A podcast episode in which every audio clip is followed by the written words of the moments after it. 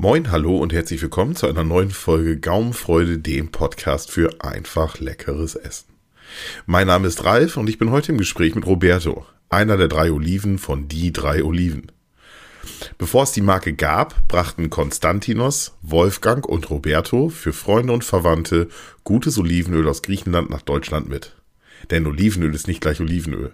Heute importieren sie das gute Olivenöl und andere Leckereien aus Griechenland im ganz großen Stil. Wenn auch ihr mal richtig gutes Olivenöl probieren wollt und auch gerne die Leidenschaft und Hingabe der Jungs für gute Lebensmittel teilt und unterstützen wollt, dann schaut auch mal in ihrem Online-Shop auf 3oliven.de vorbei. Dort findet ihr auch einen Blog mit tollen Rezepten zum Nachmachen. Ebenso lohnt sich ein Besuch auf ihrer Instagram-Seite. Dort findet ihr ebenfalls alle Produkte und einige Bilder zur Inspiration.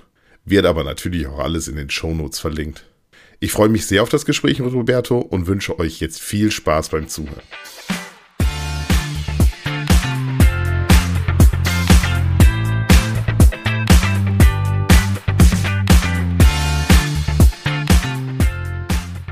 Hallo Roberto, schön, dass du da bist und vielen Dank, dass du dir die Zeit genommen hast.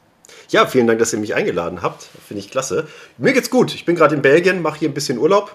Zwar bei verregnetem Wetter, aber man macht das Beste draus. Belgien, Belgien die, die Belgier sind äh, bekannt für gutes Essen, ne? Das stimmt, ja. Ist, äh, kann ich nur bestätigen. kann ich ja. nur bestätigen, ja. ja, sehr schön. Äh, Roberto, bevor wir anfangen, stelle ich immer gerne ein paar schnelle Fragen. Ne? Ja. Ich weiß, du kennst das aus den vorherigen Interviews sicherlich. Äh, antworte einfach drauf, was dir gerade in den Sinn kommt. Alles klar. Bist bereit? Jo. Tee oder Kaffee? Tee. Bier oder Wein? Eher Wein. Okay, es geht auch beides, ne? beides geht natürlich immer, aber immer zum Anlass, ja. Aber tatsächlich dann eher vielleicht der Wein, ja. Nacheinander. ja. äh, Schwein oder Rind? Rind. Ketchup oder Mayo? Also wenn es sein muss, dann Ketchup, aber sonst verzichte ich gerne auf beides. Echt? Krass. Ja. Okay. Gas oder Kohle? Mittlerweile Gas. Ja, ist angenehmer, ne? Ja, ist angenehmer und ähm, ich war, habe lange mit Kohle gearbeitet, fand das auch gut. Äh, und irgendwann bin ich tatsächlich mal zum Gas übergegangen, weil vielleicht auch die Mengen mehr wurden, die ich verarbeiten musste und vielleicht auch präziser für, für bestimmte Dinge. Und äh, da bin ich tatsächlich nachher beim Gas hängen geblieben, ja.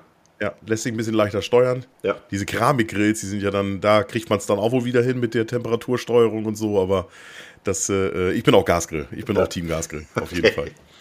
Ähm, kochen oder bestellen? Kochen. Kochen, okay.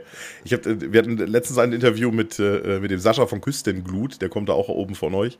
Und äh, der sagte tatsächlich bestellen äh, weil er sagte, bei denen gibt es so gute Sushi-Restaurants, das könnte man selber nicht hinkriegen. Also in dem Punkt, ähm, ja, da, da, gebe ich ihm recht. Also ist, wir haben hier einen Italiener, der macht Pizza American Way und das ist wirklich super. Ja, also der Käse zieht sich hoch, wenn du das Stück nimmst und so. Da muss ich ja. sagen, ja, das kriegst du selber nicht so hin. Holzbackofen, so wie es sein muss. Also wenn es dann um, um, um Pizza geht, dann würde ich auch sagen bestellen, aber es geht dann natürlich ums, ums Generelle. Ja, genau, genau. Es ging um alles. Alles gut. Äh, weiße oder schwarze Schokolade? Weiße. Weiß ist geil, ne? Ja. Wurst oder Käse? Wurst. Sonnenblumenöl oder Rapsöl? Der ist gemein, ne? Oh, oh das, das, geht ja direkt durchs Herz. Aber tatsächlich in dem Fall äh, Sonnenblumenöl. Sonnenblumenöl, okay. Sehr gut. Oliven oder Peperoni? Oliven. Sommer- oder Winterurlaub? Oh, beides unbedingt. Also das eine, das eine schließt das andere nicht aus. Also ich bin Freund von, von allen äh, Jahreszeiten tatsächlich. Und ich genieße einen super schönen Sommerurlaub am Strand, so zwei Wochen toter Mann am Meer, ja. Ja, äh, Genauso ja, wie im Skiurlaub oben auf den Bergen die Piste runterfahren. Also das, da könnte ich mich nicht für entscheiden. Also da ich hatte jetzt fest darauf gehofft, dass du sagst Sommerurlaub und wir so den Bogen zu Griechenlandurlaub kriegen.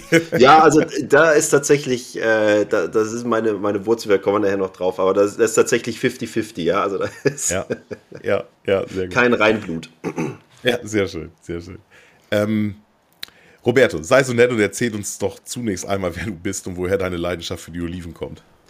Ja, ich bin äh, geboren tatsächlich in Athen, ähm, aufgewachsen. Aufgewachsen bin ich quer durch Europa. Ähm, mein Vater ist Deutscher, meine Mutter ist Griechin. Die haben sich äh, witzigerweise in äh, Deutschland kennengelernt, haben sich dann aber entschieden, nach Griechenland zu ziehen. Und da bin dann mein Bruder und ich zur Welt gekommen. Und wir sind dann ein bisschen quer durch, durch Europa. Wir haben eine Zeit lang in Österreich gewohnt, eine Zeit lang in der Schweiz, äh, dann nach Deutschland, Heilbronn, Köln, Hamburg. Ja. Und jetzt äh, mittlerweile in Mannheim wieder angekommen. Jetzt bin ich auf dem Weg langsam runter wieder nach Griechenland. mal gucken, ob ich es ob ganz, ganz nach unten schaffe. Zu mir hat mal einer gesagt, äh, wir sind alles Europäer, wir sprechen unterschiedliche Sprachen. Ja, das ist tatsächlich so. Also wenn man mich äh, grundsätzlich fragt, sage ich auch, ich empfinde mich eher als Europäer. Also ich habe auch durch mein, durch mein äh, Tagewerk, was ich mache, auch in Europa komplett vernetzt mit vielen Kollegen. Und ähm, klar, natürlich ist die Basis Englisch, auf der man, auf der man spricht. Aber mittlerweile, glaube ich, kann ich auf, auf, auf Französisch, auf Spanisch, auf Italienisch ein paar Sätze, sag ich jetzt mal, reicht, reicht, um nicht zu verdursten und zu verhungern. Ja, dafür reicht es immer Hallo zu sagen. Aber sehe ich genauso. Also ich habe äh, schon ziemlich viel gesehen in Europa und ich würde auch, also prinzipiell, wenn ich, wenn ich natürlich, also ich würde sagen auch Europäer, das passt eigentlich, äh, ja. passt eigentlich ziemlich gut. Ich denke, das andere. Das ist ein schöner Spruch, ne? Das ist ein ja, Satz. absolut. Also ich, ich sage das, wie gesagt, ich sage das echt witzig, ich sage das auch sehr gerne, weil es einfach passt und ich finde, die Nationalitäten auch immer mehr miteinander verschwimmen. Äh, ja. hier in, in Europa. Und jetzt, wenn man hier in Belgien ist, du hörst äh, der eine Franzose, der, die sprechen zwischen Französisch, äh, Niederländisch, also die wechseln zwischen verschiedenen Sprachen hin und her. Englisch ist dabei, mhm. manche sprechen auch Deutsch. Ähm, also da triffst du wirklich auf alle Nationalitäten, die kommen auch aus, aus überall her. Ähm, und das, das ist das Schöne hier in Europa, dass du wirklich Multikulti hast ähm, und mhm. das sich aber harmonisch zusammenfügt.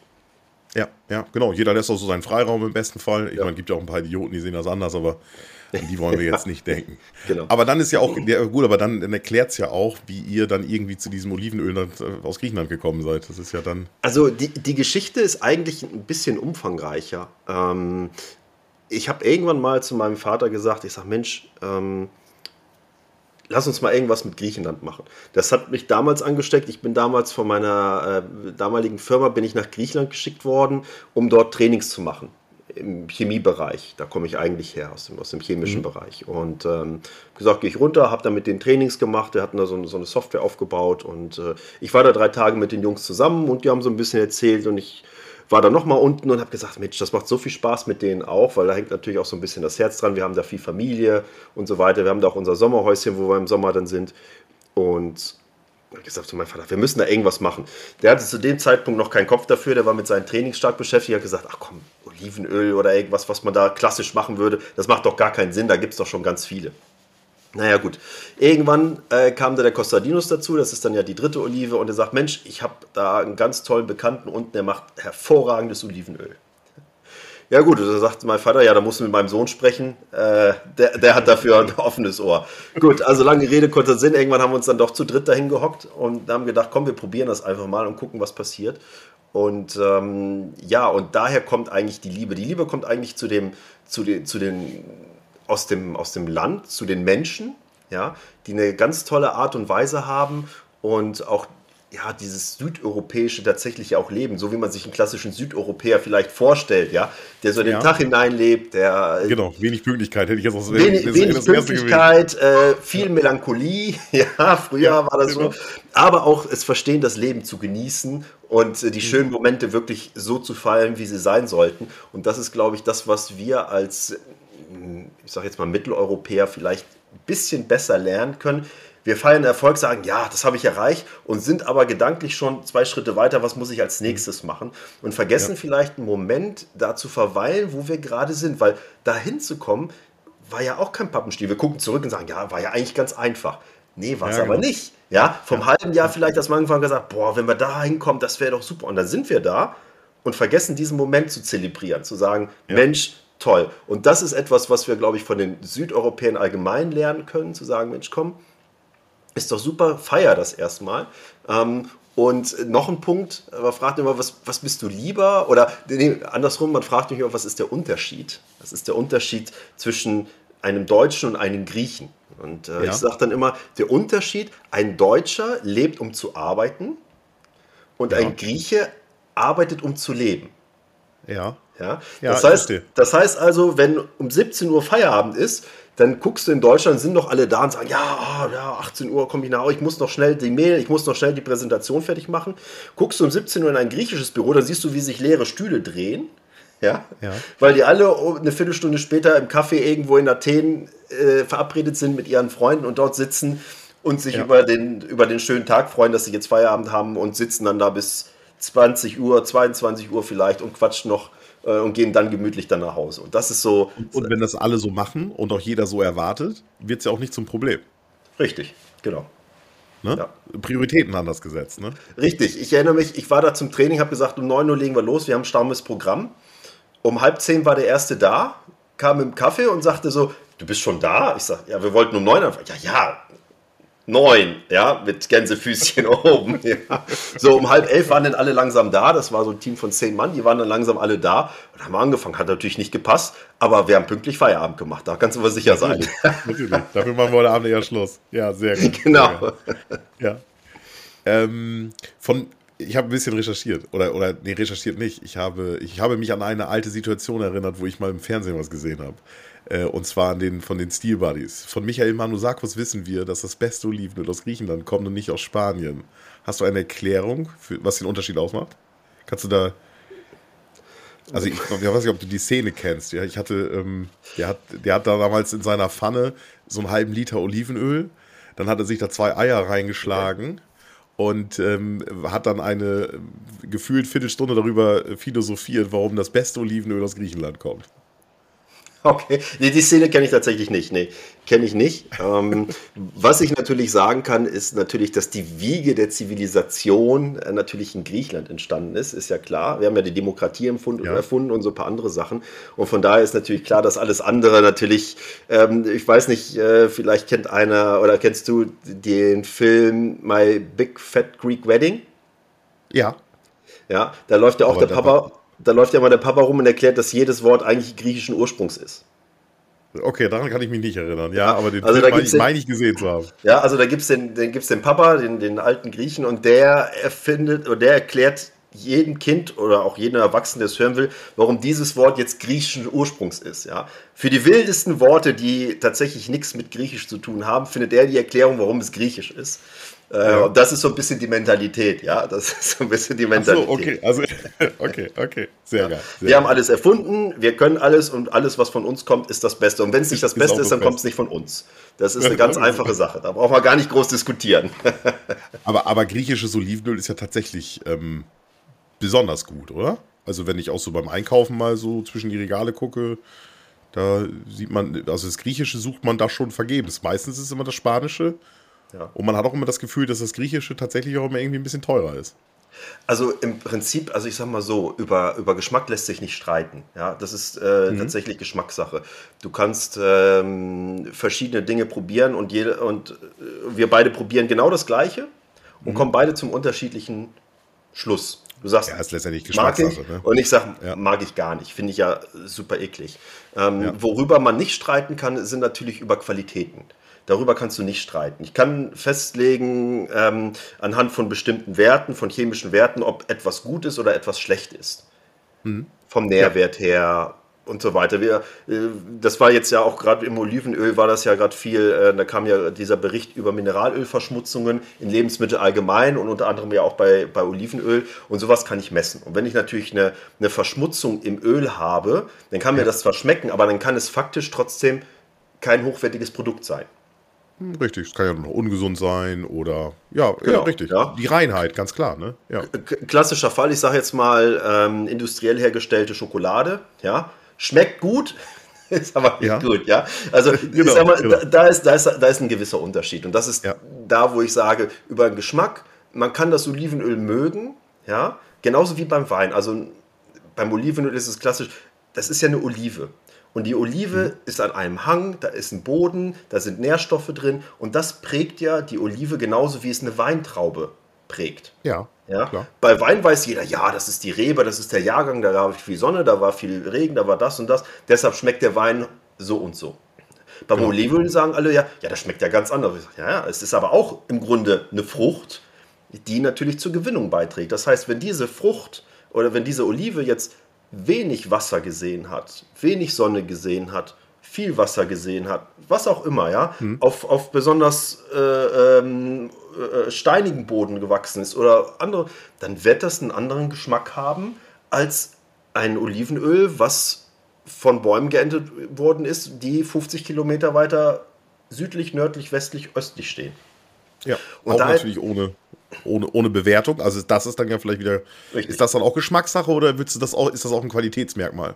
Nee, das ist tatsächlich Geschmackssache. Also im Prinzip ist es natürlich so, dass man bei Olivenöl muss man. Die Kriterien sind relativ hoch nach der Europäischen Union. Ja, wir sind ja in Europa sind wir ja die oder wir sind ja Weltmeister im, in der Produktion von Olivenöl, ganz allgemein. Mhm. Ja, Spanien ist da ja Vorreiter, die sind Nummer eins, da gibt es nichts. Dann kommen die Griechen, dann kommen die Italiener, was die Produktion ja. an Olivenöl angeht. Und von der Menge her. Von der Menge her, ja. Und wir mhm. produzieren, äh, also ich glaube, fast 40 Prozent des, des Gesamtmarktes in, auf der ganzen Welt. Ja. Ah, okay. Oh, und, und, dann kommen natürlich äh, kommen irgendwo die Amerikaner, es kommt natürlich der, der afrikanische Markt, es kommt natürlich auch alles, was, was östlich von der EU ist. Da wird natürlich auch viel Olivenöl produziert, aber die kommen alle, auch Australien zum Beispiel, aber die kommen alle dann in, in, in, kleineren Beträgen, aber machen in der Summe nicht so viel, wie, wie wir das hier machen. Ja. Ähm, so, und da gibt es natürlich Unterschiede. Äh, die Oliven an sich werden ja auch unterteilt in verschiedene äh, Olivensorten. Also gibt es nicht nur eine Olive, sondern gibt es ja verschiedene. Da gibt es Gordonaki, da gibt es Patrini-Olive. Also da gibt es ganz viele verschiedene Sorten, die nur für Olivenölgewinnung gedacht sind. Und da gibt es auch Oliven, die nur für den Verzehr gedacht sind. Ja. Ah, okay. Ja. Also, genauso also auch, wie du, auch da wird richtig gezüchtet in die Richtung, richtig. was man da nachher mit vorhat. Genau. Cool. Ja, also du, genauso wie du nicht auf jede Weinrebe, also ich wohne ja aktuell in der Pfalz, in der, direkt in der deutschen Weinstraße, also ich sehe die Reben quasi von mir aus dem, aus dem Fenster heraus. Und da ist es ja auch so, du kannst ja auch nicht einfach an eine Weinrebe gehen und irgendeine Traube essen. Die schmeckt ja, ja. gar nicht wie eine Esstraube. Und da sind genau, genau das Gleiche muss man sich mit der Olive vorstellen. Und deshalb ist auch Olivenöl so unterschiedlich. Auch wenn es die gleiche Sorte ist. Also ich sag mal, auf der Welt, du hast fast 70 Prozent der Olive, die für Olivenöl äh, genommen wird, ist die Koronaiki-Olive. Das ist diese Sorte, mhm. so heißt die. Die ist unheimlich robust. Ja, also die kann so ziemlich jede Wetterlage ab. Ja, ob es schneit, ob es friert, ob es drei Monate Hitzewelle gibt oder so, das kann der Baum alles ab und die Olive auch. Also die ist sehr, sehr, oder sagen wir mal, unverwüstlich. Ähm, ja. Und dann gibt es halt andere Oliven. Aber die Koronaiki-Olive, die zum Beispiel in Kreta wächst, schmeckt ganz anders als die auf dem griechischen Festland oder die in Spanien oder die äh, in Italien zum Beispiel. Ja, ja? Wahnsinn, ne? Weil es natürlich andere Bodenbegebenheiten sind. Ja. Ja, klar. Und, das ja, ist, und auch andere Niederschläge und so und salzige Luft oder auch nicht. Und, äh, genau. Ja, und das, ist also kann ich, das kann ich mir tatsächlich vorstellen. Ich habe bei euch auf der Internetseite gesehen, dass ihr euer Olivenöl aus diesen zwei, ich mag's, ich habe mich. Ich, ja, Colonaki und Patrini, ja. Ja. Ich wollte sagen, aber ich traue mich nicht, du gerade eben. ähm, warum kannst du, also die eine ist robust, haben wir jetzt gerade erklärt, aber was macht ja. das mit dem Geschmack des Olivenöls und warum, warum diese beiden Sorten? Ja, also ähm, grundsätzlich zum Verständnis. Olivenöl ähm, hat einen sehr hohen Anteil an Polyphenol. Das ist unheimlich gesund. Ja. ja. also das ist gut für die Durchblutung. Es gab jetzt mal, es gab jetzt auch mal eine Studie, die außerhalb von Spanien und Griechenland gemacht worden ist, weil da kommen die meisten Studien her. Und komischerweise, die können natürlich nur das Beste vom Olivenöl berichten. Ja, man wundert sich. Aber jetzt kommt tatsächlich, kam äh, letztes Jahr aus äh, Amerika eine groß angelegte Studie, die sie über viele, viele Jahre gemacht haben. Und sie haben tatsächlich bestätigt gegenüber anderen Ölen ist tatsächlich Olivenöl unheimlich gesund, was Herz-Kreislauf angeht, was die Durchblutung angeht, ähm, hat da eine sehr mhm. hohe Wirkung aufgrund dieser Polyphenole. Das Problem ah, okay. ist aber, Polyphenole an sich, also wenn du jetzt ein Olivenöl nimmst mit einer hohen Polyphenolanzahl, dann schmeckt das wie Medizin. Bitter und scharf ohne Ende. Ja, okay. Ja, ja, ein Grieche, ein Grieche oder generell ein Südeuropäer würde sagen, das ist super Olivenöl, ja, das muss da müssen sich die Fingernägel kräuseln, wenn du das in den Mund nimmst, ja? ja? So, ja. der Mitteleuropäer sagt eher so, nee, will ich eigentlich nicht. Ja, ich will eigentlich nicht, dass ich meine Fingernägel kräusel. Ich will das in meinen Salat tun. Ich will das als, dafür nimmt man ja Öle, ja, und auch gerade ein, ein Olivenöl, was viel Fett hat. Fett ist ja ein Geschmacksträger und ein Geschmacksverstärker. Ja? ja? Und ich will ja eigentlich, zumindest so verstehen wir unsere Küche jetzt bleibe ich mal hier in Deutschland, ja, wir wollen ja den Eigengeschmack eines Produktes schön herausstellen und nicht mit irgendwas Bitterem und Scharfen irgendwie übertünchen. Ja. Überlagern, ja, genau. genau ja. Es sei denn, ich will natürlich Currywurst und da einen Wettbewerb antreten und will da irgendwelche äh, Feuerspeien nachher da rauskommen, dann macht man das natürlich. Aber in dem Fall machen, wollen wir es ja nicht.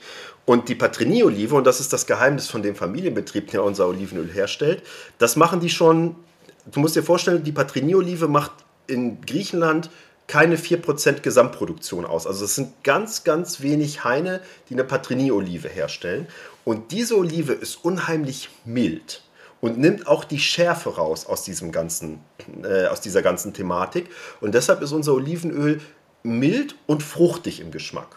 Meistens hast du einen ah, fruchtigen, aber auch einen sehr scharfen und bitteren Geschmack mit dabei. Das mischt sich dann und dann sind natürlich die Feinschmecker dabei und schmecken die Nuancen daraus. Vollkommen in Ordnung. Wir hatten einen anderen Anspruch. Wir haben gesagt, nee, wir wollen das Olivenöl, sage ich jetzt mal, alltagstauglich machen. Wir wollen ein Olivenöl haben, was die Leute generell gerne benutzen, weil sie sagen, Mensch, das passt gut zu meiner Küche, das passt gut zu Fisch, das passt gut zu Fleisch. Ähm, und deshalb haben wir eben genau dieses Öl, er produziert auch andere Öle, aber dieses Öl, weil wir sagen, nein, das ist mild, das ist unser, unser Hauptthema, es ist mild und es ist fruchtig. Und äh, deshalb diese, diese zwei Kombinationen, das ist ein altes Familienrezept, der äh, verrät nicht, welche Mischung er das macht. Da sagt er, nein, ist in der vierten Generation. Der älteste Baum, der da steht, äh, ist knapp 400 Jahre alt. Der trägt immer oh noch. Oh ja, die werden so unheimlich alt. Ja, das ich schon der gelesen, trägt ja. immer noch Frucht, tatsächlich, der 400 Jahre alte Baum. Normalerweise sagt man so, die tragen so mit den äh, nach sieben, acht Jahren tragen sie das erste Mal Frucht und das machen sie vielleicht so bis sie 80, 90 sind oder so. Ja. ja. Ähm, das ist so der Schnitt. Äh, die meisten Bäume, die vernünftig äh, bewirtschaftet werden, schaffen es tatsächlich bis zu 200, 300 Jahre Frucht zu geben. Es wird natürlich tendenziell weniger, aber die schaffen es. Und er hat, sein ältester Baum ist 400 und er wirft immer noch ein bisschen, nicht viel, aber immer noch ein bisschen Frucht ab. Das hat sein ja. Uropa gepflanzt, diesen Baum. Und ist das, ähm, ist das Glück oder ist das, liegt das an der Pflege? Es ist natürlich ein ganzes Stück Glück dabei. Ne? Also ich denke, gut, was heißt Glück? Das ist ein Baum. Ja, also der, der lebt natürlich von dem, was er, was er an Nährstoffen und so weiter zieht. Und wenn der in einer guten Position äh, ist wahrscheinlich und da Glück hat und wahrscheinlich auch entsprechende Wurzeln hat, es ist ja auch so, da gibt es ja auch Stürme etc., da wird ja auch mal ein Baum ausgerissen oder sowas. Ähm, ich denke, der hat einfach unheimliches Glück gehabt, weil er hat auch andere Bäume, die, die geben tatsächlich nach, wo er sagen kann, also die müssten jetzt irgendwie so 100 Jahre alt sein, die werfen dann auch nichts mehr ab. Das ist jetzt einfach nur ein besonderer Baum, da gibt es ein Bild, da steht die ganze Familie drumherum, halten sich an den Händen, so drei, vier Generationen, damit sie um den Baum kommen, weil die werden ja immer knorriger und, und breiter. Ja. Ähm, und das ist schon beeindruckend, das, äh, das zu sehen, wie, wir so, wie so, so eine Bäume über Generationen hin die Familie begleiten. Ja, ja. Ihr habt, ähm, ihr habt bei euch auf der Internetseite geschrieben, dass die, ähm, dass die äh, äh, Oliven alle noch manuell geerntet werden. Ja. Wie darf ich mir das vorstellen? Komplett ohne Maschinen? Ja, also es ist ja, äh, das war ja mal ein ganz großes Thema, ähm, die Ernte von Olivenöl. Es gibt sogenannte Olivensauger. Da gehst du quasi ran an den Baum, hältst es da dran und dann saugt der quasi alles rein. Die Blätter ja. und so weiter. Das Problem ist nur, dass da auch immer Tiere nisten, also Vögel, klassisch. Ja? Mhm. Und da saugst du auch alles mit rein. Und das war mal vor vielen, vielen Jahren, war das ein Riesenskandal ähm, in einem anderen Land, wo das hauptsächlich gemacht worden ist. Die sind also nachts gekommen, sind dann da, haben das da so drüber gestülpt und haben den ganzen Bäume leer gesaugt und damit auch die ganze Fauna und Flora, die da mit vorhanden war mit so einem Baum. Ja, ja auch Insekten und, und sowas ist ja dann alles. Alles. Also das war, das war also komplett K.O.-Kriterium. Und äh, bei uns ist das so, das wird also du musst es so vorstellen, die Bäume bekommen ein Netz drumherum. Es wird ja. so auf eine Meter Höhe gespannt, das Netz. Und das ist dann ein riesen riesen Verbund von Netzen. Und dann geht man quasi mit Rechen dran und fängt an, mit dem Rechen das runterzuziehen. Ja, also ja, ganz, okay. ganz, klassisch, ganz klassische Arbeit tatsächlich. Und, und, die Oliven, die noch nicht reif sind, die, die fallen halt nicht runter. Also wenn ich jetzt Früchte, hier bei uns in Deutschland kenne ich ja, wenn ich Brombeeren ja. äh, pflücke, wenn die weich sind, dann fallen die dir, du brauchst ja nur anfassen, dann fallen sie dir so in die Hand. Ne? Ja. Und diejenigen, die noch nicht äh, von alleine abgehen, die lässt man auch besser sitzen, weil die brauchen noch einen Moment. Ja, das, das macht man da nicht so. Ähm, Oliven hängen relativ gut fest. Also die, wenn man mal so einen Olivenbaum mal gezogen hat, das, die, die wollen nicht so einfach von weg. Also das ja, ist nicht okay. so, dass die reif werden. Man unterscheidet da in zwei verschiedene Bereiche. Es gibt die Frühernte. Ähm, also Olivenöl, was man, oder Oliven, die man recht früh erntet. Das ist so ein sogenanntes wildes Öl, was man dann hat. Das ist, hat unheimlich viel Polyphenole. Das hat man, mhm. da sind wir wieder, also unheimlich scharf, unheimlich bitter. Dazu sage ich halt immer Medizin, ja, das ist Medizin. Ja. Ähm, das ist aber tatsächlich äh, kein Witz. Äh, wir haben für einen Freund, der äh, eine Erkrankung hat, der hat von seinen Ärzten gesagt bekommen, er soll dieses wilde Olivenöl nehmen, weil da unheimlich viele Polyphenole sind und das würde ihn für seine Krankheit tatsächlich, ähm, würde ihn das unterstützen. Ja, und dann ja. hat er uns gefragt okay. und dann haben wir ihm da so ein, so ein 10-Liter-Kanister, ist unheimlich teuer. Ja, also dieses wilde Olivenöl, weil das wirklich, es gibt ja, also diese Oliven, wenn die noch nicht reif sind, die geben kaum Olivenöl ab. Ja, also wirklich, braucht man richtig viel, ja. Wirklich minimal. Äh, man sagt ja, man braucht ja ungefähr 30 Kilo für ein Liter Öl. Ja, 30 mhm. Kilo Oliven okay. für ein Liter Olivenöl, ja. Und da bist, hast du noch nicht mal die Hälfte davon dann. Ja. Also ist unheimlich teuer, weil du eben weil es eigentlich ineffizient ist, wenn du so willst. Ja, ja? Aus, einer, ja. aus einer gewerblichen Produktion heraus betrachtet wäre das natürlich ineffizient, aber es ist unheimlich gesund. Es ist unheimlich gesund, weil da eigentlich doppelt so viel Polyphenole drin sind, wie, wie normalerweise in einem normalen Öl da kommen. Und die Ernte, die dann normalerweise, also das ist eine Frühernte, die findet, je nachdem wie die Saison war, Ende September bis Mitte Oktober vielleicht statt. Ja? Okay. Und danach findet quasi die normale Ernte statt. Und dann guckst du, dass du wirklich jede Olive rausbekommst. Ja, also da brauchst du dann wirklich jede Olive. So ein Baum kannst du dir vorstellen, der trägt so bis zu 200 Kilo Oliven. Boah. Ja, also das Wahnsinn. ist dann wirklich. Wann, wann ist danach? Wann, wann, welchen, in welchem Monat wird dann Also, also du, Entschuldigung, du fängst dann Ende Oktober fängst du dann an zu ernten. Das geht dann über den, über den November hin, ja, bis vielleicht Anfang Dezember. Das ist dann so die Erntezeit, weil dann erntest du ja richtig, du erntest ja tonnenmäßig die Oliven dann. Und das dauert ja. halt eine Zeit, wenn du das mit dem Rechen halt machst. Ne? Es gibt natürlich ja, auch klar. andere. Das schaffst du ja nicht alle an einem Tag.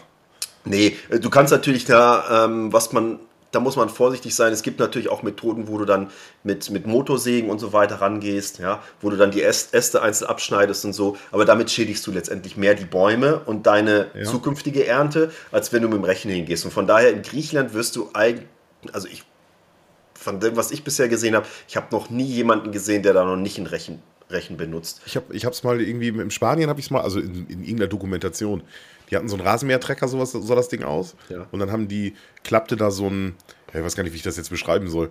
Da klappte dann so ein Netz aus, wie so ein, wie so ein, ja, wie so ein, wie so ein, ähm, ja, wie so ein Regenschirm, also umgekehrter. ja, wie so ein Regenschirm, genau. Ja. Ein Segment nach dem anderen, das ging dann unten ganz um den Baum drum zu. Und dann kam so eine zweite Hand an den Stamm und die hat den Stamm geschüttelt.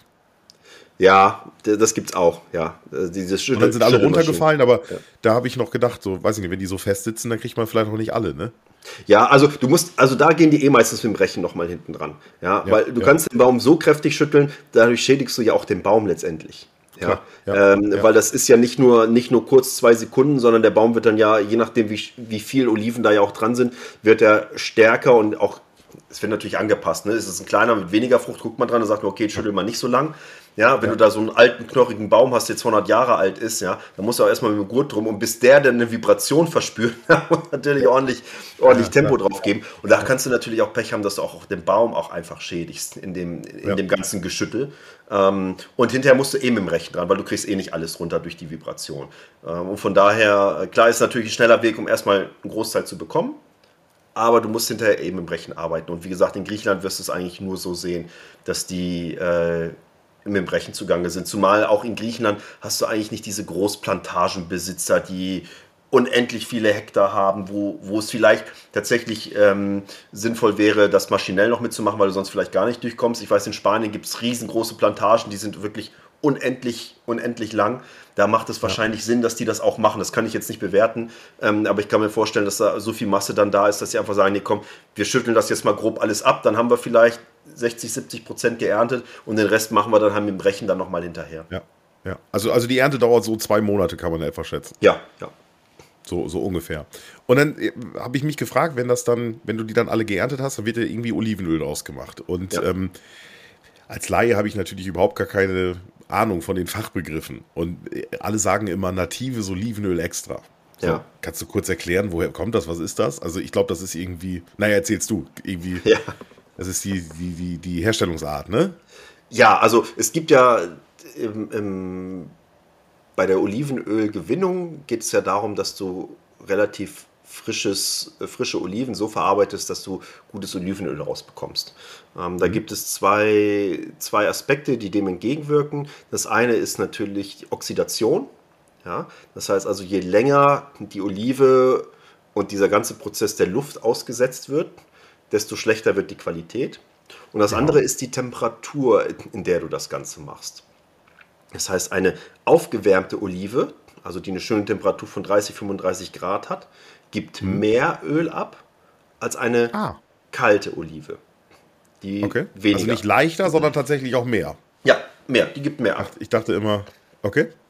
Ja, so. Und jetzt muss man verstehen, wie wird Olivenöl gewonnen. Prinzipiell ist es so, die Olive wird erstmal gewaschen. Ja, also die kommt auf so ein Brett, da kommt Wasser drauf, dann kommen die ganzen Äste und Blätter, die da vielleicht noch mit dran die kommen alle ab, sodass die Olive sauber in den Prozess reingeht. Und dann wird gibt es zwei Unterschiede. Man kann die Olive, ähm, die Olive wird dann gemahlen, sage ich jetzt mal ganz grob, ja, das zermahlen mit Kern, also sie wird nicht entkernt, sondern die Olive als Ganzes wird quasi zu einer zu einem massigen Brei verarbeitet.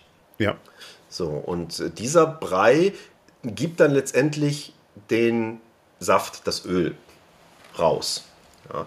Äh, und das kann man dann auch wieder über einen Mahlprozess oder über einen Zentrifugierprozess machen. Ah, okay. Also ich ja. hätte jetzt gedacht, es wird gepresst einfach. Ja, also gepresst hat man damals gemacht tatsächlich. Da gab es so Presskörbe, da hat man die so aufeinander gestapelt und dann wurden die Oliven gepresst und gepresst und ja. gepresst und über diesen Korb oder Filter wird man heutzutage sagen und über diesen Filter kam dann quasi, tropfte dann das Öl raus und dann hatte man quasi noch den, den Rest, den man dann halt nicht mehr weiterverwendet hat aus dieser, aus dieser Pressung der Olive. Ja. Ähm, heutzutage macht man das, äh, weil das Ganze natürlich sehr viel Sauerstoff dann hatte, das macht man heutzutage in einer geschlossenen Zentrifuge. Das heißt, dieser Brei, der da entsteht, also nachdem man diese Olive und den Kern zermahlen hat, entsteht ja so, so ein Brei und der wird mhm. dann zentrifugiert. Der geht also in eine geschlossene Zentrifuge. Das Ganze wird dann gedreht, hochgeschwindigkeitsmäßig, ja. Und ja. dann entstehen halt Fliehkräfte. So, und das Schwere, das wird halt nach oben gedrückt und das Leichte fällt halt nach unten. Und das ist da das Öl und das Wasser, was dann letztendlich rauskommt. Ja. ja. So, und weil das ja meistens dann immer noch nicht ganz sauber ist, weil da sich immer noch kleine Stücke drin befinden. Das kennt man manchmal. Es gibt ja Olivenöl, was ja quasi noch Fruchtfleisch mit drin hat. Das wird dann ja als Olivenöl ja. mit Fruchtfleisch verkauft. Ähm, das ist dann halt nicht so häufig gefiltert worden wie ganz klares Olivenöl, ne? wo man durchgucken kann. Durch Olivenöl kann man normalerweise durchgucken. Wenn du da so die Flasche hochhältst und durchguckst, dann siehst du, ah, okay, das ist ein klares, klares Öl. Da ist nichts ist nichts ja. drin. Und dann gibt es halt die anderen Öle, die halt nicht so häufig gefiltert worden sind. Dann sind da halt noch Reste von Oliven oder sowas drin. Jetzt ist ja die Frage, was, also ist, ist das nicht gefilterte besser, weil da noch mehr, mehr, mehr, mehr wichtige Nährstoffe und sowas drin sind? Oder ist das besser gefilterte schon die höhere Qualität? Also, ja, darüber kann man sich jetzt streiten. Fakt ist, ja, ja also Fakt ist tatsächlich, dass Olivenöl mit äh, was nicht so gut gefiltert ist, nicht so lange haltbar ist. Weil ah, ähm, es nicht immer hundertprozentig gesagt ist, dass das, was da gefiltert worden ist oder was nicht gefiltert worden ist, auch irgendwie einwandfrei ist.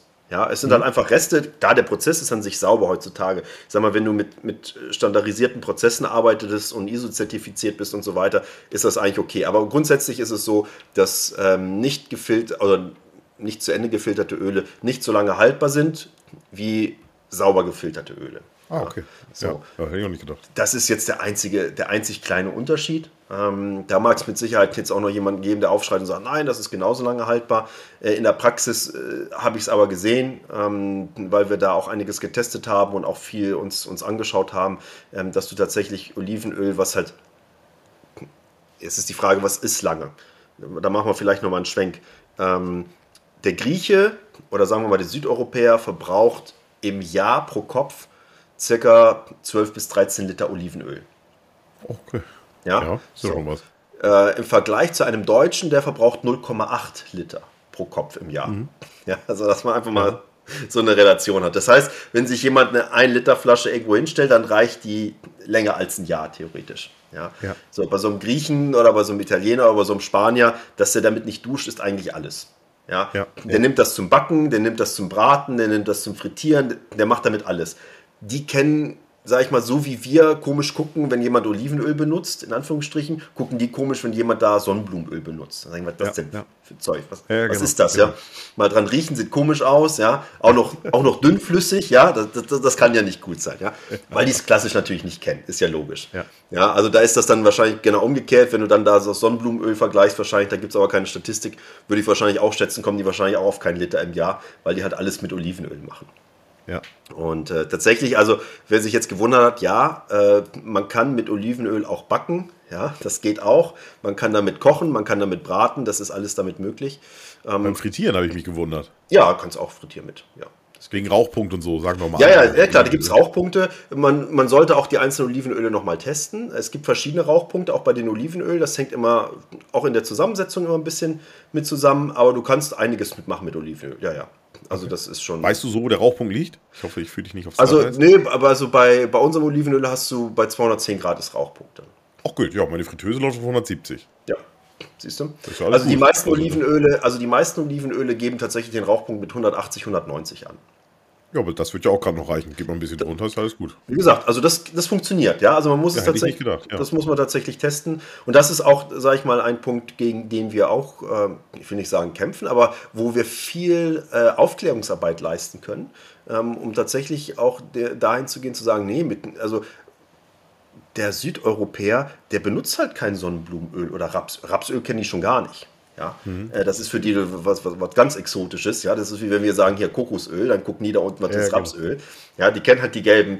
Klar, es wächst halt da unten nicht. Ja, da ist halt vier, fünf Monate ist halt Trockenzeit, dann wäre das gewesen mit dem Raps. Ja, dann, dann, ja, dann ja. war es das. Ähm, so. Und deshalb benutzen die halt Olivenöl. Das, das, das wächst überall. Ja, das benutzen die auch nicht in schönen schicken Flaschen, so wie wir, sondern das kommt halt in so eine Plastikbuddel rein, weil das ist ja eh nach drei Tagen aufgebraucht, dann kommt halt die nächste ja. Flasche. Was willst du dir da schicke Flaschen hinstellen? Ja, das hat dann eine andere ja, Wertigkeit. Kann ich mir genau vorstellen, ja. Ja, ja klar. Und, ähm, und da jetzt nochmal zurück zum Prozess. Also in dem Moment, wo eben diese Zentrifugierung stattgefunden hat und diese Filtrierung stattgefunden hat, hast du das fertige Öl. Wie häufig du das filtrierst, das obliegt dann tatsächlich demjenigen, der das zubereitet. Aber das Öl an sich ist nach der Zentrifugierung fertig gewonnen.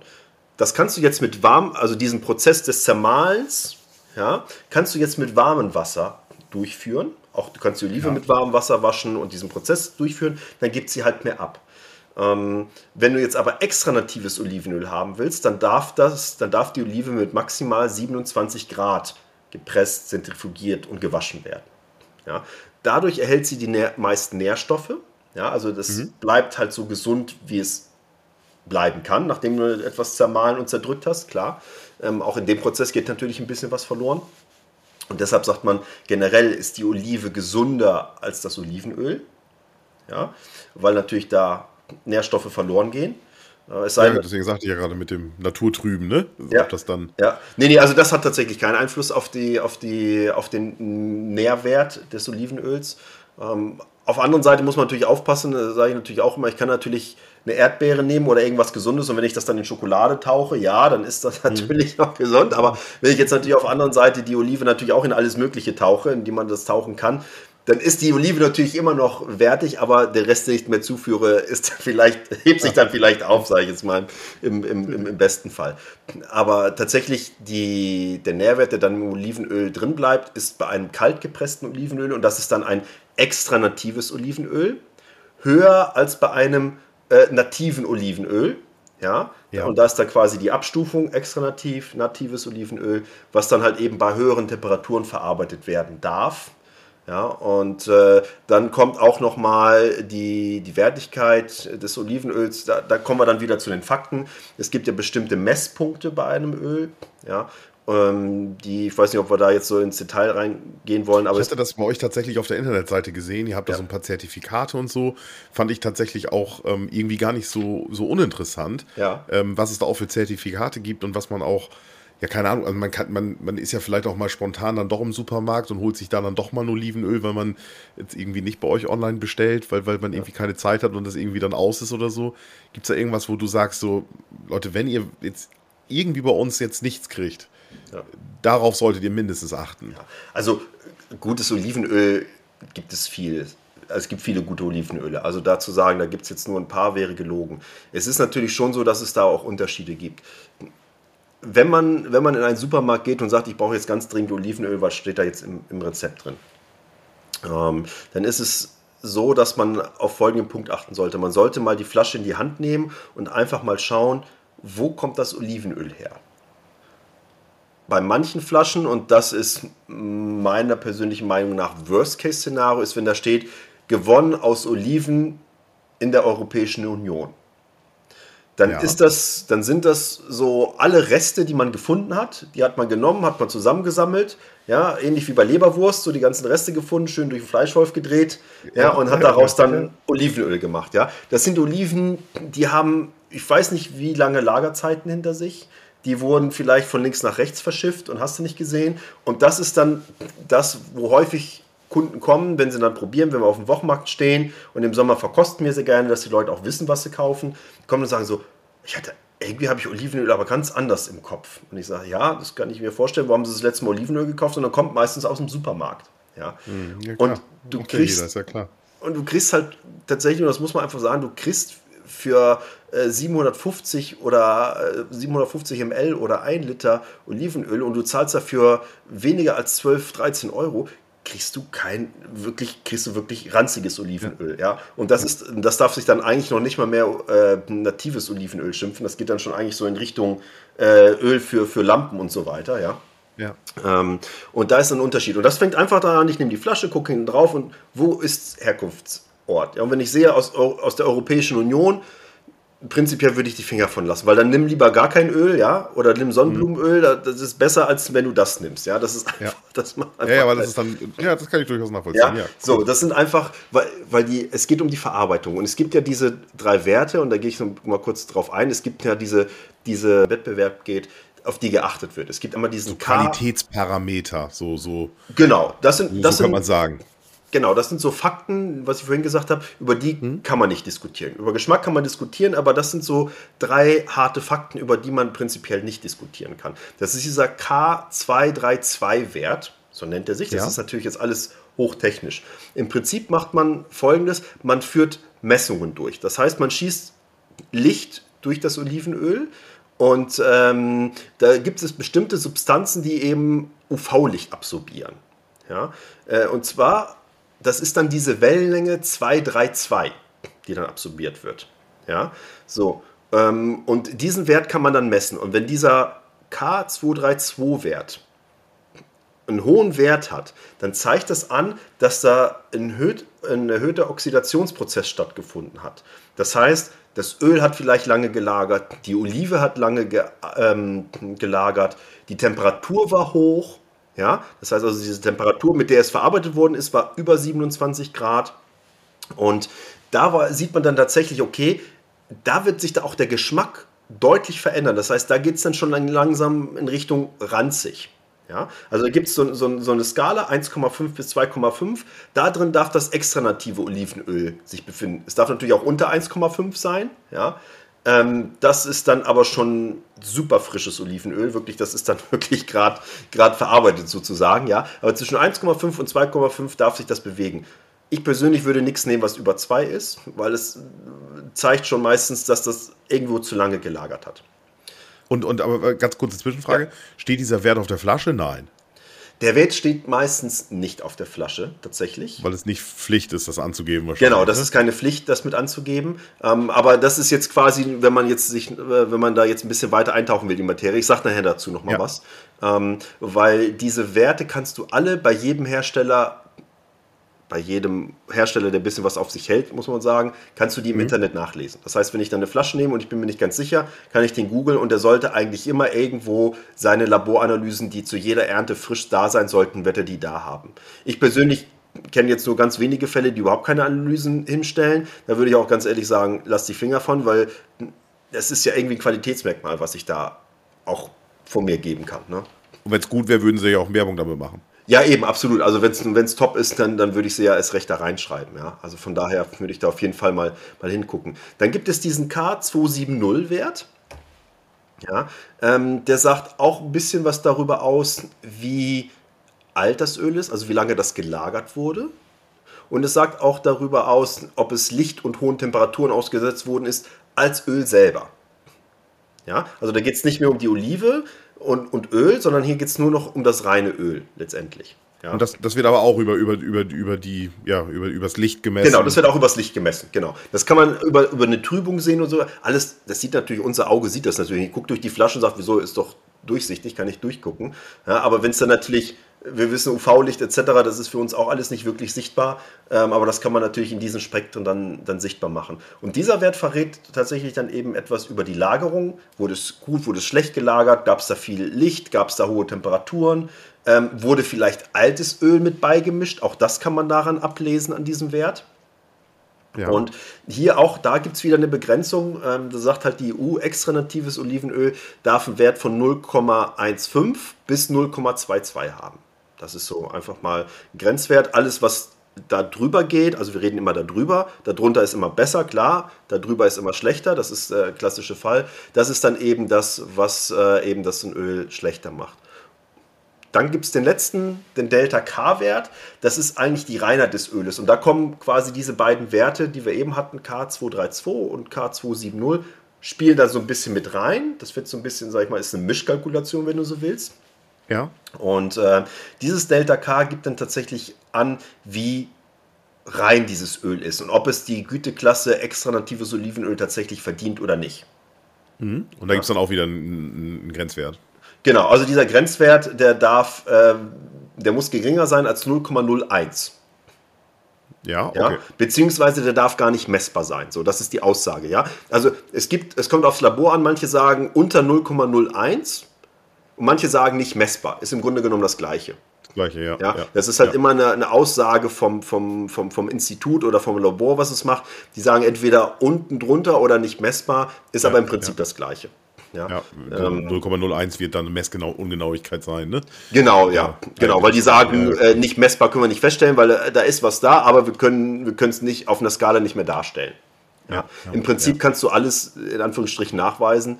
Ähm, du brauchst halt nur eine entsprechende Messmethode, dann kannst du alles nachweisen, aber bis zu einem ja. gewissen Punkt irgendwann wird es halt uninteressant. 0,000 ja. irgendwas interessiert halt keinen. Ja, ja, das ist dann auch ja. egal. Ne? Genau. Ja, das ist so. so. Und sag mal, wenn aber diese Werte oder umgekehrt, wenn ich eine Flasche Olivenöl habe und da steht natives Olivenöl extra drauf, kann ich dann sicher sein, dass diese Werte eingehalten sind?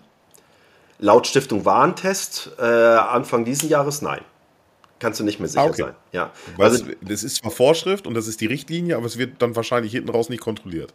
Ja, das Problem ist tatsächlich, dass die Kontrollen relativ sind. Ähm, das Problem ist, dass der Hersteller selber sein Öl testen darf. Das heißt, mhm. ich schicke mein Öl irgendwo hin, lasse es testen und wenn die sagen, die Werte sind in Ordnung, darf ich sagen, es ist extra natives Olivenöl.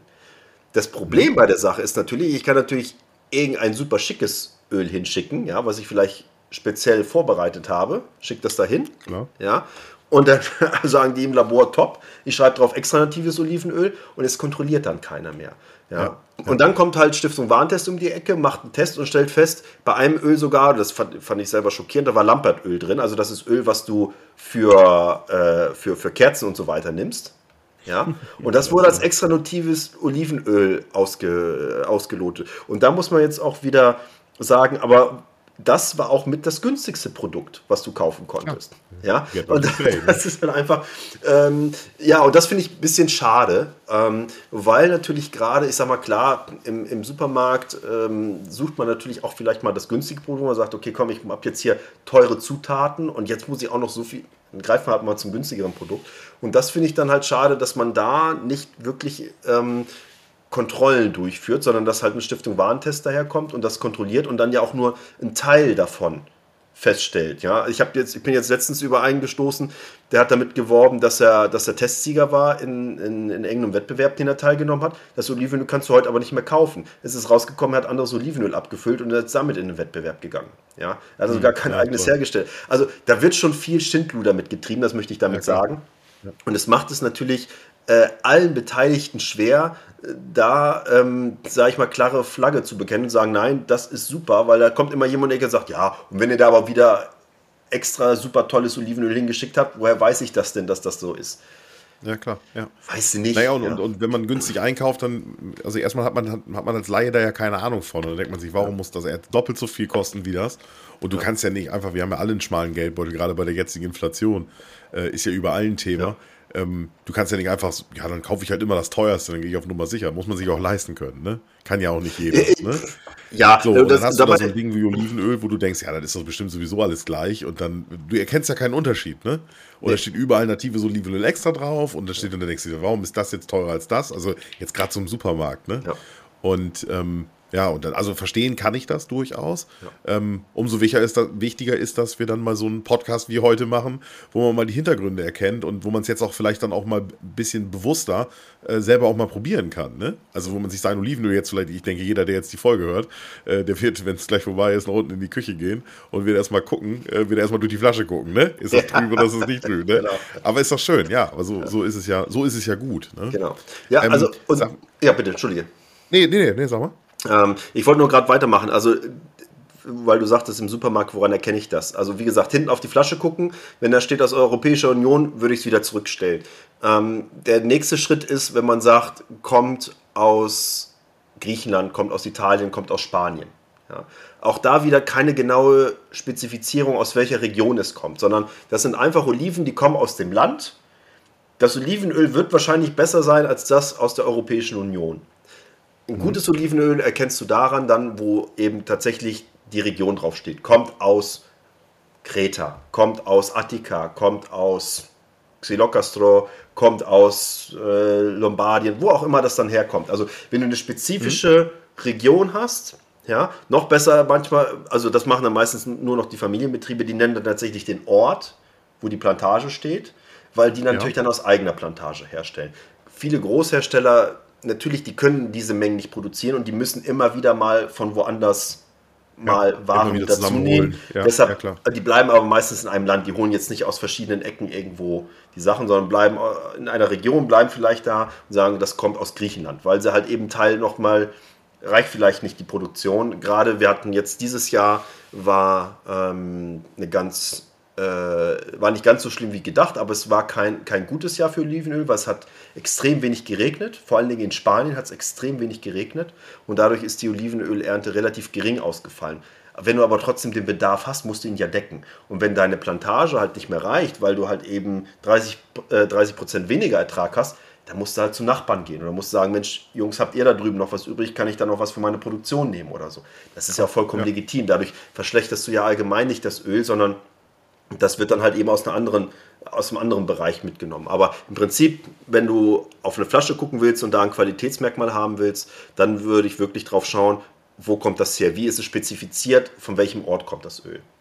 Ja, und wenn man dann ganz genau haben will, geht man halt mal kurz auf die Seite bei dem Hersteller und wie gesagt, alle, die von ihrem Öl was halten, da findet man relativ schnell die Laboranalysen aus, dem, aus der jetzigen Ernte, vielleicht auch noch aus den, aus den letzten Jahren, um dann eine Historie zu haben und kann halt mal gucken, nach diesen drei Werten liegen die innerhalb der Range. Die meistens erklären es aber auch so ähnlich, wie wir das machen, äh, damit man weiß, wirklich habe ich eine gute Qualität. Wenn es dann nirgendwo genau erklärt wird, was die Werte bedeuten, dann habe ich vielleicht auch kein Interesse daran, dass der Kunde ganz genau weiß, was da drin Ja, ist. ja, aber, ist, ja, ist ja tatsächlich auch total nachvollziehbar. Und desto mehr angegeben wird, desto, desto, ja, klar, wenn ich natürlich jetzt alles mische, dann, dann gebe ich auch immer weniger an. Ne? Ja. Ähm, findet man auf den, das war eigentlich gerade die Frage, findet man auf den ähm, Flaschen auch die, ich habe nie drauf geachtet, ähm, die Olivenölsorte oder die Olivensorte? Weil du ja, ihr Ja. mischt das ja aus zweien. Steht das, steht, das bei den, steht das bei den meisten drauf oder ist das. Ja, also bei vielen, also es steht bei, bei den meisten, weiß nicht, aber es steht bei vielen drauf, ja. Also bei im Supermarkt bin ich mir jetzt ehrlich gesagt nicht so sicher, ob das immer da drauf steht. Ähm, aber ich sage jetzt mal, bei den, bei den meisten Kollegen, die eben auch qualitativ hochwertiges Olivenöl herstellen, steht das eigentlich immer drauf, ja. Weil das auch ein, ist auch ein Qualitätsmerkmal. Ja. Manchmal fragt man auch nach einem Jahr, warum steht da das Herstellungsjahr nicht, aber du kannst dir sicher sein, das Jahr, äh, also das, das Öl, was da gepresst wird, ist in der Regel anderthalb Jahre haltbar. Ja, und das sieht man dann halt am MHD. Ja, und wenn du siehst halt, das Öl ist jetzt noch bis Ende diesen Jahres vielleicht haltbar, dann ist es eben aus der Vorsaison noch, weil es vielleicht in einem Container gelagert war, wo der, also man kann das Olivenöl, wenn du das in einem wirklichen Container, der wirklich Luft und, und, und äh, Wärme abgeschirmt steht, kannst du das nochmal sogar bis zum, ich glaube, Dreivierteljahr extra lagern, ohne dass da was ja. dann passiert mit dem Öl. Ähm, aber in dem Moment, wo es in die Flasche kommt, ist es anderthalb Jahre. Ja, ja okay. So, also von daher ich kannst du vom MAD. Licht, ne? Bitte? Das Licht. Ja, also Licht ist wichtig, ja. Ja, ja, ja. Ich hatte, ich hatte nämlich irgendwie gesehen bei euch im Online-Shop, ähm, ihr, ihr bietet das Öl ja in verschiedenen Gebinden an. Also tatsächlich von einer kleinen Probeflasche, ich glaube ja. 250 ml oder was da drin 25, ja, 25, ja. Ja, genau. Oder 25 sogar. Ähm, bis hin zum, zum 5-Liter-Kanister. Und ähm, äh, als ich so ein bisschen mehr angeguckt habe, habe ich irgendwie festgestellt, dass wohl offenbar die, die Verpackung nicht unwichtig ist. Also man will auf gar keinen Fall, dass da Licht dran kommt ans Öl. Ja, Licht, Licht und Luft, also Oxidation ist halt ein Riesenthema bei Olivenöl. Da muss man halt darauf achten, weil du halt schnell die Nährstoffe und den Geschmack dadurch auch verlierst. Und äh, deshalb haben wir bei uns Back in Box. Ähm, weil Back in Box einfach durch den, durch den Zapfhahn natürlich dafür sorgt, dass da nicht zu viel beim, beim Rausnehmen rausläuft an, und, und reinläuft. Ja, also du hast ja diese Kanister, wo du das aufschraubst und dann steht das auf und dann kippst du und machst und tust und so, ja. Und dann ja. hast du viel Bewegung und bringst natürlich viel, viel Luft rein und raus in diesen Kanister. Und bei Backung Box ruht ja eigentlich das Produkt und du machst den Zapfhahn auf und es läuft ja durch den Druck runter und ja. dann lässt den Zapfhahn wieder los und dann ist das ja wieder zu. Ja, Back Box kennen viele vielleicht nicht, ich nämlich auch nicht. Ja. Das ist so ein Tetra-Pack äh, wo man auch äh, Glühwein, wo die, wo die, Richtig, die auf, auf, den, auf, den, Märkten den, genau. den Glühwein und Apfelsaft immer so haben, ne? Genau, ja.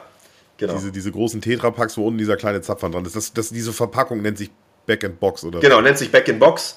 Richtig, weil du kannst im Prinzip ähm, den, äh, soweit sind wir noch nicht, aber du kannst theoretisch diese Box behalten und kannst einfach diesen Beutel, der da drin ist, den kannst du austauschen. Ja.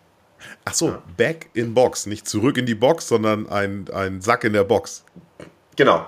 Ja. ja, okay, jetzt, ja, ja, klar. Ja, ja, also der Back, genau, ja, ja, also nicht CK, und, und, sondern B, genau. Ja. ja, genau, genau. Ja, ja, okay, okay, sehr geil, ja. Ähm, ich habe bei euch im Online-Shop ein bisschen geschnüßt, das hatte ich ja gerade schon erwähnt. Und äh, da ist mir aufgefallen, dass es da ja nicht nur Olivenöl gibt. Ähm, Ihr verkauft da griechische Gewürze, finde ich auch ein mega interessantes Thema, ja. ähm, weil die sind ja auch tatsächlich irgendwie ein bisschen besonders. Ähm, und was mir aufgefallen ist, war ähm, veredeltes Olivenöl, sage ich jetzt mal. Ne? Ihr macht das, glaube ich, mit Knoblauch und was war noch drin? Ja, äh, das stimmt. Äh, wir haben Olivenöl mit frischer Zitrone und mit frischem Knoblauch. Zitrone war es, genau. Genau. Ähm, wir haben im Zuge dessen, es gab ja, äh, das, da waren wir ja nicht die Ersten, da gab es ja ganz viele. Es gibt ja auch mit, mit, mit, mit Chili und äh, mit Kaffee und mit Schokolade mittlerweile schon, gibt es ja ganz viele verschiedene Dinge.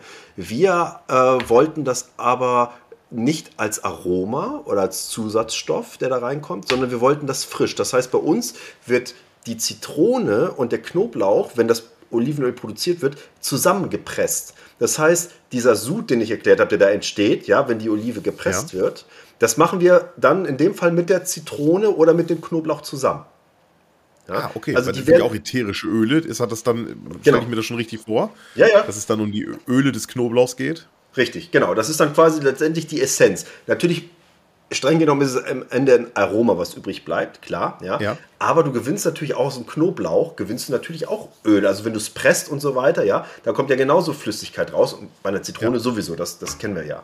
Ja, klar. Ähm, und da war uns wichtig, dass wir das wirklich natürlich belassen. Ja, also keine, du kannst mit Aroma und so weiter, kannst du heutzutage viel machen. Da machst du zwei Tröpfchen ja, davon und zwei Tröpfchen davon und dann schmeckt das ja. auf einmal irgendwie nach Orange und dann machst du noch ein Tröpfchen dazu und dann schmeckt es auf einmal nach Banane. Und das wollten wir nicht. Wir wollen, weil äh, wir machen das ja, ich sag mal, wir haben das ja als Hobby angefangen. Das ist ja, wir haben ja andere, wir haben ja noch andere Berufe, mit denen wir uns beschäftigen. Und das machen wir, weil wir wirklich Freude an solchen Produkten haben, weil wir wirklich Spaß an diesen Produkten haben. Und äh, das wollen wir einfach weitergeben. Und deshalb ist uns wichtig, dass das, was wir da in unseren Shop stellen, dass es wirklich eine ganz tolle Qualität ist, wo wir sagen können, da kann ich jederzeit Finger reinhalten, abschlecken und brauchen mir da keine ja. Sorgen drum machen. Und die, die anderen Produkte, die du gesehen hast, die, das Thymian, das Oregano, wir haben ja auch Oliven und äh, ein bisschen Wein und so weiter, das sind tatsächlich alles Produkte, die bei, aus, aus der Region kommen, ja, von mhm. kleinen Bauern und das ist unheimlich frisch. Ähm, also wenn das, wenn das Oregano kommt und ich stelle das bei mir unten in den Keller, das dauert kein, keine zwei, drei Stunden, dann riecht der ganze Keller nach Oregano, nach Thymian. Ja, weil das Geil. wirklich super frisch ist Und ähm, wir haben da auch mit den verschiedenen Verpackungen lang rumgemacht, dass wir wirklich eine haben, die das Aroma auch wirklich versiegeln. Dass wenn du die Tüte aufmachst, wirklich dann kommt alles raus. Der ja, Duft cool. da rauskommt. Ja. Und das sind wirklich Produkte, also jedes Produkt, was da ist, das ist wirklich selber, das haben wir selber ausgesucht, das benutzen wir selber in der Küche. Ähm, das ist nichts, wo ich sagen würde, das haben wir, weil äh, das ist irgendwie ein toller Verkaufsschlag und dann müssen wir irgendwie ein Programm haben, sondern das sind Produkte, die wirklich, von denen wir selber überzeugt sind, die wir auch selber benutzen. Ja, also die ihr selber auch kaufen würdet. Ja, absolut. Ja, da würde ich also keine Sekunde überlegen. Ich, wir kennen die Bauern, wir wissen, wo das herkommt. Ähm, die machen das mit, mit Herzblut und von der Seite her für uns äh, Produkte, von denen wir sagen, ja, wenn du kochen willst und griechische Gerichte machen willst, das machen wir auch auf Instagram, versuche ich ja dann die Gerichte so auch zu gestalten, dass da diese Sachen damit drin sind, dass mhm. man da einfach auch eine Idee dazu bekommt, weil viele Leute, Oregano kennt man, Thymian kennen mhm. ganz wenig Leute hier in Deutschland. Ja, ja was mache ich mit Thymian? Was mache ich mit Thymian? Wir kennen immer dieses Thymianblatt, das liegt da irgendwie auf dem Steak oben drauf. Ja, ähm, und dann, das nimmt genau. auch jeder runter und packt das zur Seite. So, so, weit kommen wir. Ja, aber was macht Thymian eigentlich? Was, was, was kann es noch für einen Geschmack bringen? Und klar, natürlich ist es schön, wenn da dieser Zweig drauf ist, aber normalerweise gehört das schön verteilt auf das Stück Fleisch. Ja, und dann kriegt und da gehört das noch ein bisschen Moment mit angebraten und dann kriegt das einen ganz anderen Dreh rein. Und mhm. äh, das macht es dann halt wieder sehr mediterran und sehr besonders. Und äh, das versuchen wir halt auch ein bisschen näher zu bringen, die, diese, diese griechische Art des Essens. Ja, ja, geil, auf jeden Fall. Gibt es ein Produkt bei euch im Shop, ähm, wo du sagst, das ist mir besonders ans Herz gewachsen? Oder wenn jetzt irgendeiner, Ralf, du willst da was bestellen, äh, bestell dir das bitte mal mit, das musst du unbedingt probiert haben. Ich meine, klassisch das Öl, deswegen landet man bei euch im Shop, ja. aber ähm, Gibt es da was, wo du sagst, ah, das ist eigentlich, das ist so toll, das gefällt auch den meisten, das musst du probieren? Puh, wo fange ich an, wo höre ich auf? Äh, ja. Also wenn ich, wenn ich jetzt tatsächlich eins rauspicken müsste, würde ich tatsächlich sagen, das Olivenöl mit Zitrone. Ja? ja. Ähm, ich war am Anfang gar nicht so ein großer Fan davon. Ich habe gedacht, so Olivenöl mit Zitrone, ich Kann ich mir jetzt so, auch nicht so toll vorstellen. Weiß, weiß ich nicht so richtig. Tatsächlich, tatsächlich ähm, aber es ist, das Produkt ist äh, auf Deutsch gesagt abgegangen wie Schmitz Katze. Ich weiß nicht wieso. Ähm, und dann habe ich mich da selber weiter rangetraut und probiert. Und ich muss mittlerweile sagen, ich mache das Zeug fast überall nur noch drauf. Ja? Also ich esse ja sehr gerne Fisch. Ja? Ähm, mhm. Fisch mit Reis und so und alle möglichen Varianten mit Fisch gegrillt und wie du es haben willst.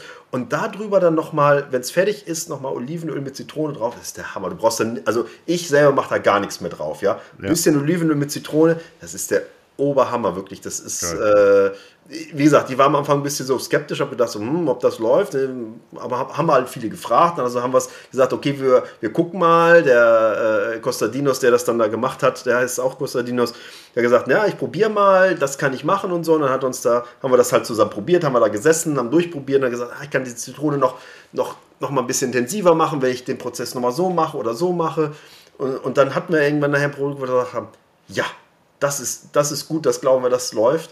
Wie gesagt, und ich habe mich da auch recht spät dran getraut, aber wenn ich sagen würde, was zum Probieren, ja, Olivenöl mit, mit Zitrone, wenn du Fleischliebhaber bist, äh, würde ich tatsächlich sagen, dann probier das Olivenöl mit Knoblauch, weil da drin, also die Barbecue-Fans, also die, das ist äh, wirklich, du hast wirklich, du hast den Vorteil, du hast den Knobi-Geschmack, es riecht auch danach. Aber du ja. riechst am nächsten Tag nicht danach. Ja, ja. das ist so. Ja, ja, genau. Ja, ja, das habe ich schon öfter. Das Knoblauchöl ist, ist auch leichter zu vertragen, ne? Ja, absolut. Auch wenn Leute so ein bisschen, ein bisschen Probleme mit Knoblauch haben, gibt es ja auch tatsächlich. Ja, ähm, äh, ja okay. Ich musste gerade tatsächlich schmunzeln, als du das erzählt hast, weil äh, wir können jetzt ja die Zuhörer nicht sehen, aber jetzt du von deinem Lieblingsprodukt konnte ich sehen, wie deine Mundwinkel nach oben gehen, wie die Begeisterung, wie die Begeisterung aus dir rauskam. Und da konnte ich tatsächlich merken, wie auch schon die restliche Zeit, äh, wofür ihr das macht. Ne? Also es steckt wirklich Leidenschaft dahinter. Ja. Ne? Wir ja, machen das wirklich, das Spaß dran haben und, und wirklich gute Produkte an die Leute bringen wollen. Das ist unser, unser Hauptaugenmerk, ja. Ja, ja. Roberto, nächste Frage. Du lädst gute Freunde zum Essen ein und möchtest die mal so richtig beeindrucken. Ja. Und dann gibt es natürlich irgendwas mit Olivenöl. Was ja. willst du machen? Was wäre so dein Gericht? Oder, oder, oder wenn du, naja, oder ich wusste ja nicht, dass du Grieche bist, ja. äh, dann hätte ich dich jetzt ja irgendwie nach einem griechischen Rezept oder sowas gefragt. Ja. Was ist so. Was fällt dir ein, wenn du an griechisches Essen in Kombination vielleicht mit eurem Olivenöl denkst? Ja, also da fällt mir Folgendes ein. Du brauchst zwei große Schaufeln Sand, ja. in dem du deine Füße reinstecken kannst. Ja. ja. Dann brauchst du einen warmen Sommerabend und du brauchst so ein typisch griechisches Lokal am Meer. Ja? Ja. Du brauchst so sechs bis sieben Stühle für deine Freunde.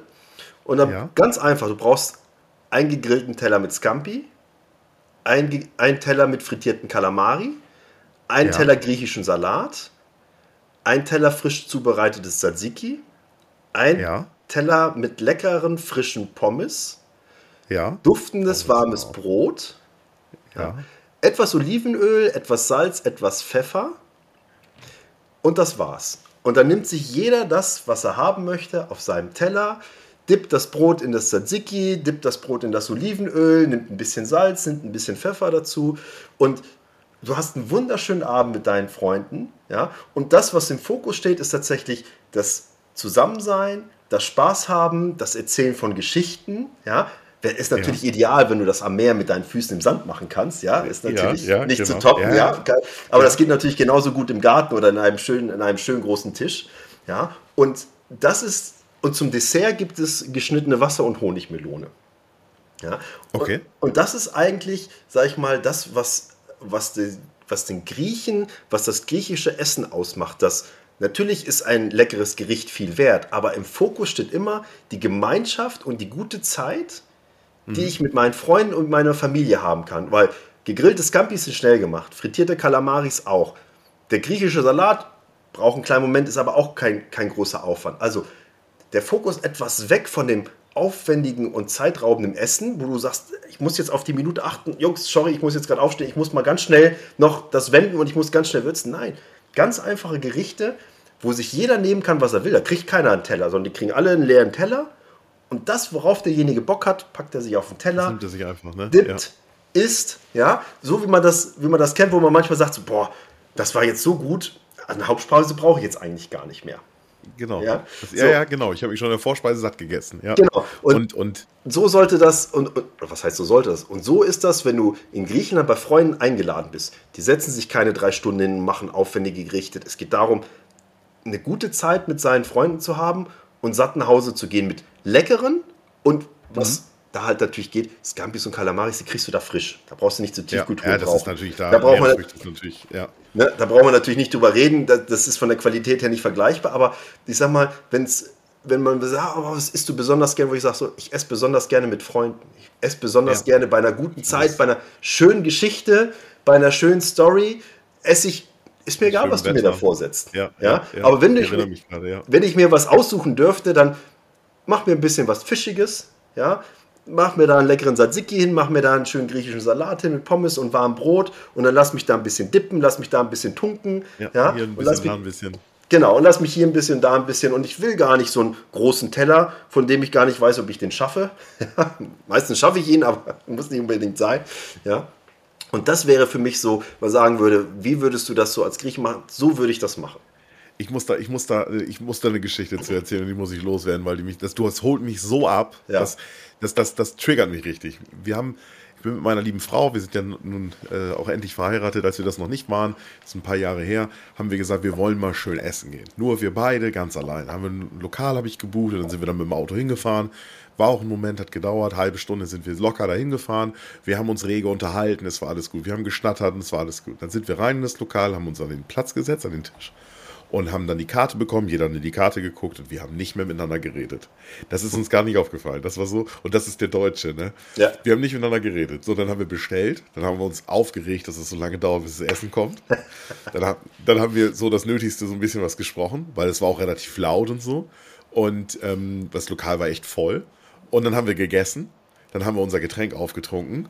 Und dann habe ich, zu- hab ich zu Sabine gesagt, meine Frau heißt Sabine, ich gesagt, Sabine, das machen wir jetzt, ne? Ja, du, wegen mir können wir losgehen, ne? Da saßen wir, ohne Scheiß, lang, 40 Minuten, wir sind in den Laden reingekommen, 40 Minuten später, das weiß ich noch ganz genau, saßen wir wieder im Auto. Da war alles so, wir waren satt und saßen im Auto, sind nach Hause gefahren und haben, wieder, haben uns wieder rege unterhalten, haben geschnattert wie, wie, wie, wie zwei junge Frauen, die sich alles erzählt haben. Und wir haben darüber gesprochen und darüber gesprochen. Aber im Lokal und beim Essen, das können wir Deutschen nicht, ne? Ja. Das ist, das, das, das, das können wir nicht. Und ich habe mal in, in, zu mir hat mal jemand anders gesagt, wenn du einen Deutschen fragst, wie das Essen war, dann sagt er, ich bin satt geworden. Und wenn du, wenn du, und wenn du, wenn du, wenn du alle anderen fragst, dann sagen die, das war sehr, sehr lecker. Ne? Ja. Und das ist so, bei den Deutschen ist das so, ne? Hauptsache viel. Ja. Viel, schnell rein, fertig, wir müssen weiter, ne? So richtig genießen ist da nicht. Also ich kann das voll nachvollziehen und das hat mich tatsächlich, wenn ich, ich habe kurz die Augen zugemacht und habe mir das, ich habe mir genau vorgestellt, wie wir da irgendwo äh, in so einer Taverne sitzen und ein paar Stunden und irgendwann ist es 11 Uhr und die, die machen die Jalousien runter, sage ich mal, und du wunderst dich auf einmal, oh Gott, sitzen wir schon so lange. Das war ja so ein schöner Abend, aber es ging nicht hauptsächlich ums Essen, ne? Roberto, sag mal, wie geht's bei euch weiter? Habt ihr was für die Zukunft geplant? Äh, keine Ahnung, ein Kochbuch, weitere Produkte, vertrieblich, die Weltherrschaft. Was, was strebt ihr an? ja, die Weltherrschaft haben wir Pinky und Brain überlassen, da, da machen ja. wir uns jetzt heute nicht dran. Aber nee, wir haben, wir sind so, wie wir uns jetzt aufgestellt haben, wir sind eh schon schneller, schneller gewachsen, als wir uns das eigentlich vorgestellt haben. Ähm, wir sind eigentlich ganz happy, so wie es läuft und haben die Überlegung, ob wir noch das eine oder andere Öl mit einem bestimmten Geschmack mit reinbringen. So, das ist so ein bisschen die Überlegung, die wir machen. Aber der nächste Schritt, der für uns ansteht, ist, dass wir aus unserem Öl, was aktuell eigentlich schon Bioöl ist, wir sprechen immer von Bioqualität. Wir haben hier in Deutschland noch nicht quasi das Siegel noch nicht angemeldet. Da sind wir gerade noch dabei, das fertig zu machen, weil es ist eigentlich ein Bioöl. Das ist das nächste, was wir machen wollen, dass wir das offiziell auch als Bioöl beschimpfen können. Ja, okay. Das ist nur eine Formalität, sage ich. Genau, ist eine Formalität, die wir, die wir erledigen müssen. Da haben wir ja einige, einige Hürden, die wir hier in Deutschland mitnehmen äh, wollen. Aber wir sind auf einem guten Weg. Wie gesagt, wir machen das Ganze, weil wir wirklich Spaß an der, an der Freude haben. Wir zielen jetzt nicht auf, auf irgendwie Groß, äh, Großabnehmer ab, äh, die sich das dann irgendwie groß ins Regal stellen, wo es dann da verstaubt. Äh, wir haben mhm. Spaß, wir, haben, wir suchen uns unsere Partner aus. Wir sind in der, in der guten Position, dass wir mit äh, guten Leuten zusammenarbeiten können, dass wir uns das aussuchen können, mit wem wir zusammenarbeiten, die auch in dem Produkt stehen. Und das machen wir so weiter und dann schauen wir, wo uns das hinbringt. Ja, klasse, Roberto. Mensch, das war echt ein tolles Gespräch, was wir beide gehabt haben. Da war echt richtig vieles Interessantes dabei. Ich muss wirklich sagen, dass ich endlich mal richtig was über Olivenöl gelernt habe. Ich hoffe, dass unsere Zuhörer das genauso ähm, extrahieren können und, und, und da was für sich mitnehmen können. Und ähm, ja, es war zu erwarten. Ne? Gute Qualität, macht sich bezahlt, sag ich mal, also zahlt sich aus. Man merkt es beim Kochen und beim Essen. Ja, ich kann nicht mehr sagen als Danke für das Interview und ähm, auch danke für deine Zeit. An die Zuhörer da draußen. Auf 3oliven.de könnt ihr den Shop finden. Wir haben noch mit den Jungs von, von, von den drei Oliven haben wir noch abgemacht, dass wir noch einen Rabattcode einrichten. Wenn ihr also auf den Online-Shop geht und Gaumenfreude 10 eingebt als Code, dann äh, kriegt ihr nochmal 10% Rabatt. Und äh, ja, probiert's aus. Roberto, vielen Dank, dass du dabei warst. Ich Dank, könnte mir gut vorstellen, dass wir das mal wieder machen. Gerne. Und äh, ja, was bleibt mir zu sagen? Besten Dank für alles. Ja, vielen Dank.